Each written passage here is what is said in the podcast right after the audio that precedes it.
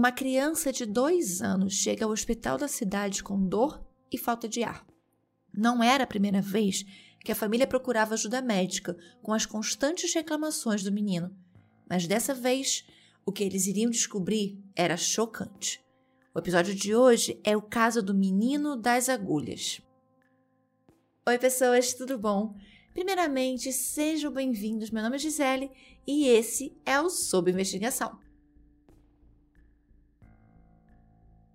Vamos agradecer? Vamos!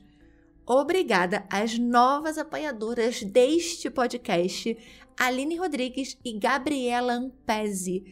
Muito obrigada, meninas, por estarem aqui e por acreditarem no Sob Investigação. Aqui na descrição do episódio vocês encontram um link da campanha de apoio na Aurelo, a única plataforma que remunera simbolicamente os podcasters a cada play que você dá em um episódio. Então, se você não puder contribuir financeiramente a partir de R$ reais, ouça os episódios por lá que já ajuda e compartilhe sobre investigação nas suas redes sociais. Compartilha com os amigos, com os conhecidos, no grupo da família. Não esqueça de que se aonde você está me ouvindo agora for possível, deixar também sua avaliação. Caso alguém citado nesse episódio queira, por qualquer motivo, entrar em contato, envie um e-mail para sob investigação@gmail.com. Sob investigação sem C cedilha, sem o tio e com dois O. Agora, bora para mais um caso? Em 2009, Maria Souza Santos começa a se relacionar com Roberto Carlos Magalhães Lopes, ajudante de pedreiro e pescador.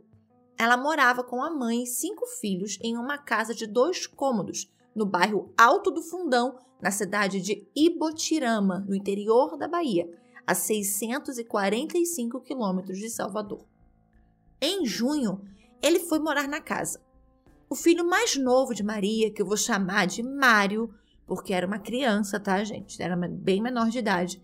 Então ele tinha dois anos e mais ou menos uns dois, três meses na época.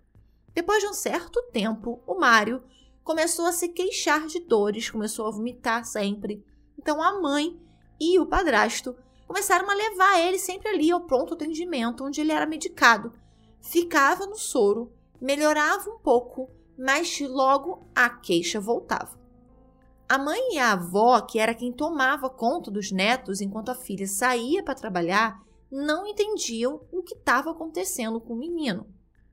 Até que no dia 9 de dezembro de 2009, novamente, a Maria leva o filho ao hospital. Ele reclamava de falta de ar, dores no peito e pedia muito para que ela ou a avó tirassem dele o que estava doendo enquanto ele passava a mão no peito. Os vizinhos relatam, inclusive, que durante as madrugadas era possível ouvir o menino chorando, gritando de dor. Então, vocês imaginem o quanto que essa criança não devia estar tá sofrendo a ponto de os vizinhos estarem ouvindo os gritos dele. Chegando no hospital, o médico resolveu pedir um raio-x além também, claro, de outros exames para entender melhor o que estava acontecendo, porque aquela dor estava sempre voltando. Ao ver a chapa do raio-x, o médico pediu para repetirem o exame, mas o resultado foi o mesmo. O menino, de dois anos e oito meses, estava com dezenas de agulhas espalhadas pelo corpo. Coração, pulmão, fígado, intestino foram alguns órgãos atingidos pelas agulhas de costura, cada uma com cerca de 4 centímetros e meio. Elas estavam no pescoço, nas costas, abdômen, nas pernas, nos braços. O Mário então é levado para o Hospital Geral do Oeste, na cidade de Barreiras, e aí a polícia é acionada. A mãe e o padrasto são ouvidos. As chances da própria criança ter engolido as agulhas era impossível. Ou de que até ela mesma pudesse né, ter enfiado aquela quantidade de agulhas em si mesmo também era impossível. Então alguém tinha feito aquilo. O padrasto, depois de ali de ser ouvido naquele primeiro momento e de negar saber alguma coisa, simplesmente sumiu. O Mário, ele acabou sendo transferido via avião UTI para o Hospital Ana Neri, em Salvador. Toda vez que alguém questionava a criança sobre quem teria feito aquilo com ela, ela chorava e não dizia nada, só pedia para ir para casa. Então vocês imaginam, gente, como é que estava a cabeça dessa criança, né? Ela só tinha dois anos, ela era muito pequenininha. Então, estava com toda aquela dor num hospital, cheio de é, pessoas diferentes que ele não conhecia e ele ainda tinha que tomar medicação intravenosa. Então você imagina, ele via aquelas agulhas todas. Uma denúncia anônima conta aonde Roberto estava. Ele, incrivelmente, estava no hospital onde a criança tinha sido atendida. E aí a polícia consegue pegar ele lá e leva ele para a delegacia. É quando ele confessa. Segundo Roberto, alegando tá indo na casa do pai dele, ele levava o menino em um terreiro no mesmo bairro, que seria esse terreiro da mãe de santo chamada Maria dos Sanjos Nascimento, que era também muito conhecida como Bia. Ele e a Maria, que é a mãe do Mário, que a gente está chamando aqui de Mário, que era companheira dele na época, estavam brigando muito, discutindo muito, inclusive discutindo porque ele teria uma provável amante, que era a Angelina dos Santos. A Angelina era ainda, de acordo com Roberto, quem tinha dado a ideia deles se vingarem da Maria através da criança, realizando um ritual nesse terreiro. Então eles iriam começar a inserir agulhas no corpo do menino, com a ajuda da Maria dos Anjos. O objetivo dos dois era matar a criança. Com vinho e, e água. Colocava um pouquinho de vinho mais forte e colocava água. E dava o menino me beber e desmaiava. Aí colocava as agulhas. Quantas vezes por semana você fazia isso? Duas, três vezes. Durante quanto tempo? Por um mês. Qual era a tua intenção? Você, do jeito que ia, ia matar a criança já que está em risco de morte já, o, o pobre do coitado. Você queria matar? Era. Desse jeito só sendo. Que motivo? Aí eu brigava mais a mulher, brigava direto. Passava de 15, 20 dias de mal, 18. Aí começava a fazer essa, essa palhaçada já besta, que mata o menino.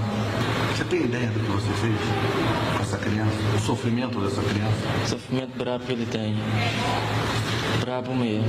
E você achava que colocando as agulhas, o que, que ia acontecer? Botar as agulhas e caminhar no corpo dele.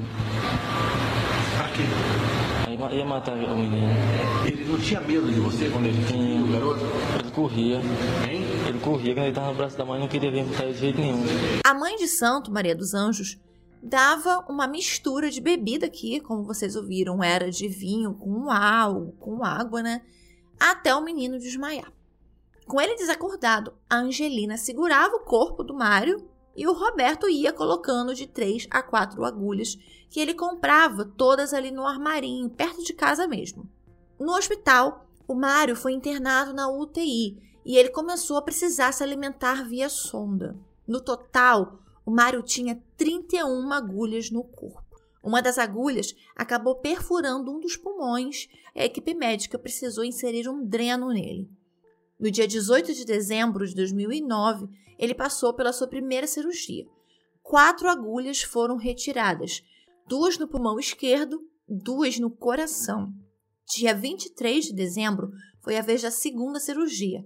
Nessa, 14 agulhas foram removidas do abdômen.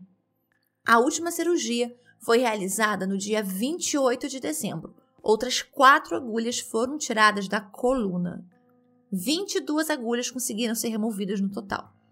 Depois de 35 dias internado, Mário teve alta. Mais sete agulhas foram removidas sem a necessidade de cirurgia. A Maria dos Anjos, a Angelina e o Roberto, eles foram presos preventivamente. A população chegou até a invadir, tentar pelo menos invadir, a delegacia de Ibotirama, então, o Roberto ele acabou tendo que ser tirado da delegacia da cidade e transferido para uma outra cidade.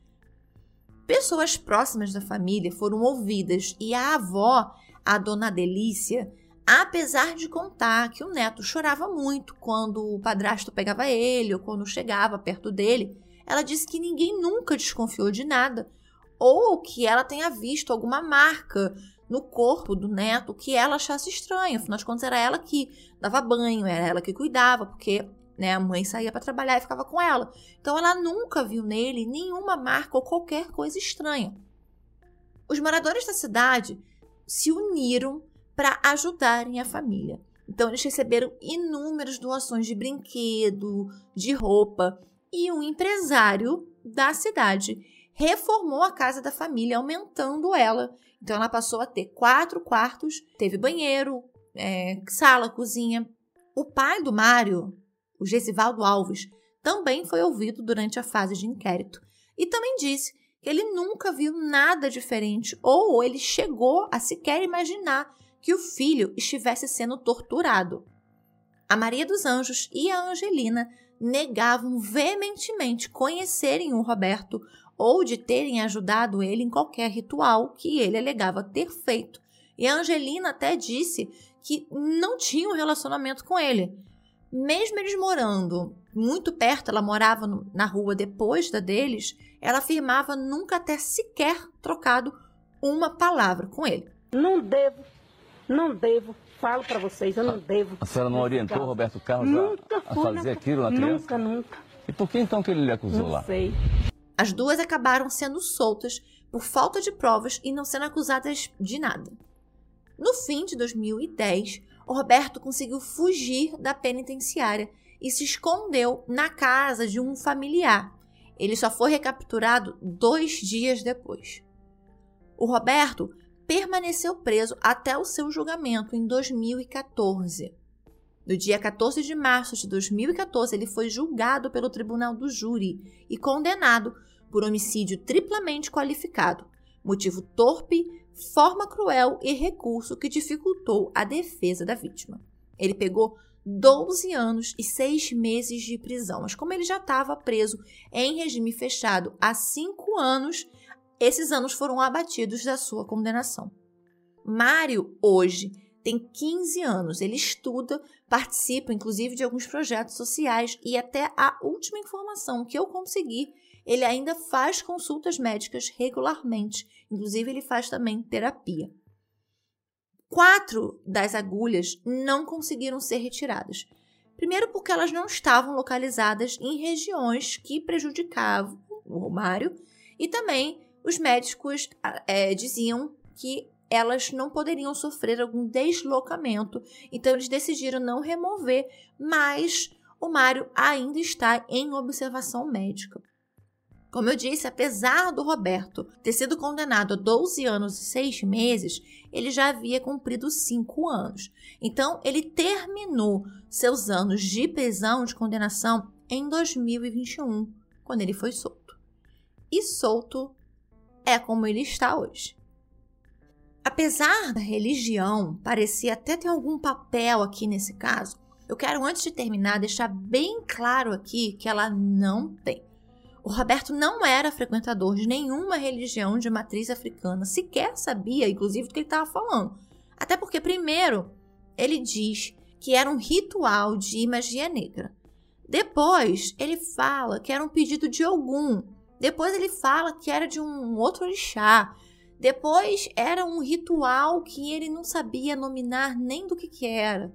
Então, o que tem um papel muito claro aqui nesse caso é a maldade pura, simples, se escondendo atrás, mais uma vez, dessa conversa de magia negra ou algo do tipo.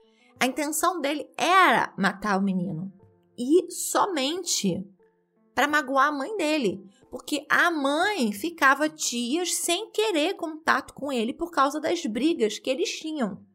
Então, aquilo para ele era inaceitável. Como essa mulher, né, podia não querer falar comigo, não ficar comigo, só porque ela estava dando crise de ciúme, porque ela achava que ele, ele a estava traindo e depois ele diz que realmente ele estava traindo a mulher. E aí, por causa disso, ele resolve: não, não vou me vingar dela. Vou me vingar no filho caçula dela. Então, a intenção dele toda era isso E essa história de ritual foi só uma desculpa. E sim, você deve estar pensando que ele ficou muito pouco tempo preso. Sim, ele ficou. E sim, é um absurdo esse homem hoje estar solto. Mas, graças a Deus, o menino está bem, vive uma vida normal e eu tenho certeza de que há um propósito muito grande na vida desse menino. Porque se tudo não fosse descoberto logo, ele não teria resistido a mais uma dessas sessões de agulhas. Esse foi o caso de hoje. Nos sigam nas redes sociais, é arroba sob investigação em todas elas. E nos vemos com absoluta certeza no próximo domingo. O episódio de hoje foi curto, mas se preparem, porque os próximos dois não serão. Beijos! É um sonho de eu ver meu filho indo para escola, ver meu filho brincando com o irmão dele, ver meu filho brincando com os amiguinhos, porque eu pensava naquele fase que estava passando, que meu filho ia se acabar naquela hora por causa de mão de gente ordinários que não tem coração. E ele ainda tem algumas agulhas? Tem, ainda tem quatro agulhas no corpo, só que sempre como eu estou levando ele para Salvador e agora em dezembro vou tornar, levo ele de novo, o doutor falou assim para mim, que eu não ficasse preocupada, que aquelas agulhas que estão tá no corpo, ela não caminha, ela encaixa. Graças a Deus ele não sente nada, nada, nada, nada. Só os milagres de Deus mesmo.